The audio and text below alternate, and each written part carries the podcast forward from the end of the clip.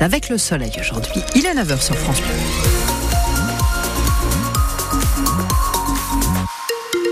Les infos, Isabelle Godin. Et tout d'abord, comment ça roule à cette heure, Karine Mhm, C'est très chargé autour d'Annecy. En fait, à partir d'Annecy-le-Vieux jusqu'à Annecy, c'est très chargé autour de l'aéroport Haute-Savoie-Mont-Blanc avec 6 minutes de plus sur votre temps de trajet. Chargé autour de Crangevry en direction d'Annecy. Euh, à partir de Sénaux et au bord euh, du lac d'Annecy aussi, à, à Sévrier, vous avez 7 minutes de plus sur votre euh, temps de trajet. Bouchon sur 2 km 5. La météo, c'est du beau. Un point complet à la fin de votre journée. Après des mois de rumeurs et de polémiques, le projet de Haute-Savoie Arena a été officiellement présenté hier. Devant une salle comble à La Roche-sur-Foron, une réunion publique pour dévoiler enfin à quoi va ressembler cette Haute-Savoie Arena. C'est bien plus qu'un vélodrome pour accueillir les mondiaux de cyclisme en 2027. Cette salle sera conçue euh, pour pouvoir changer de configuration en fonction de l'événement. Une compétition de hand, de basket ou d'escalade, mais aussi un concert ou encore une exposition. Elle pourra accueillir jusqu'à 8000 spectateurs. Dans la salle hier, beaucoup d'élus, d'habitants et de représentants de clubs sportifs favorables au projet de vélodrome, mais aussi des opposants, comme Julien. Il habite La Roche-sur-Foron depuis sa naissance.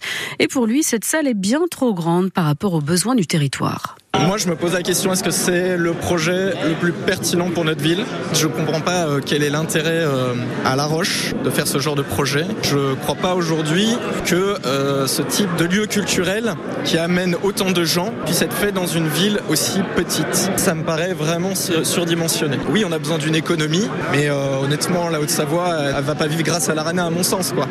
En réponse à ces oppositions, Marcel Sadier, le président du département de la Haute-Savoie, défend son projet qui bénéficiera à tout le territoire. On dote la Haute-Savoie enfin d'une salle de spectacle de 8000 places et puis d'un complexe qui pourra accueillir absolument tous les événements euh, nationaux et internationaux en dehors des sports d'eau et des sports de glace. Il n'y a pas d'inquiétude à avoir, on est capable d'avoir cette salle, on devrait déjà l'avoir depuis longtemps. La Savoie, qui est bien plus petite que nous, s'est offert le phare et ils ont raison, il y a déjà une vingtaine d'années.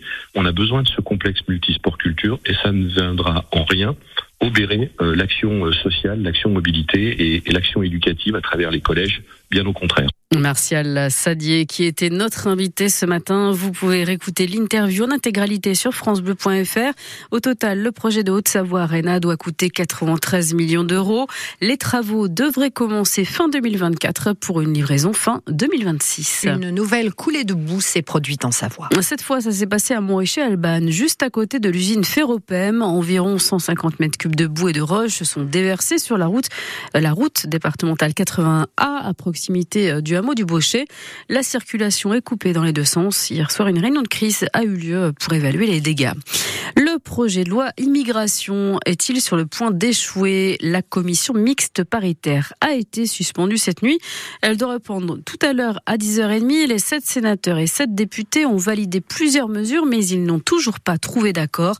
Il y a un gros point de blocage entre les républicains et les macronistes sur les prestations sociales pour les étrangers, et ça concerne notamment les aides personnalisées au logement. Le FC Annecy sous tension pour cette 19e journée de Ligue 2. Et oui, parce que les Hauts-Savoyards viennent d'enchaîner deux défaites et qu'ils sont désormais aux portes de la zone de relégation. Et puis aussi parce que l'adversaire de ce soir, ce n'est pas n'importe qui, c'est Rodez, le meilleur ennemi des Annéciens. Souvenez-vous, le FC Annecy a une dent contre les Aveyronais depuis le dernier match de la saison dernière, ce fameux Bordeaux-Rodez qui a bien failli envoyer Annecy en national. Ce soir, l'ambiance s'annonce donc chaude au Parc des Sports, mais il faut quand même que ça reste du foot hein, pour l'entraîneur du FC Annecy, Laurent Guyot. Après tous les épisodes de l'été, forcément c'est un match attendu. Et évidemment, il y a des clubs comme ça, avec il y a des, rivalités qui, se créent, qui naissent. C'est comme ça, mais surtout que ça reste, je dirais, quelque chose qui, qui se règle sur le terrain avec, avec des règles, certainement beaucoup d'envie des deux côtés, on peut le comprendre. Euh, parce qu'il y a une motivation et une attente du côté d'Annecy, mais faut pas rêver. Hein. Eux aussi, euh, ils vont être prêts et ils seront remontés. Donc euh, voilà, et j'espère que ça débouchera sur les matchs de foot comme on aime, où parfois, ben oui, oui, il y a, un petit peu plus que du foot, mais surtout que ça reste du foot et que ça se règle sur le terrain.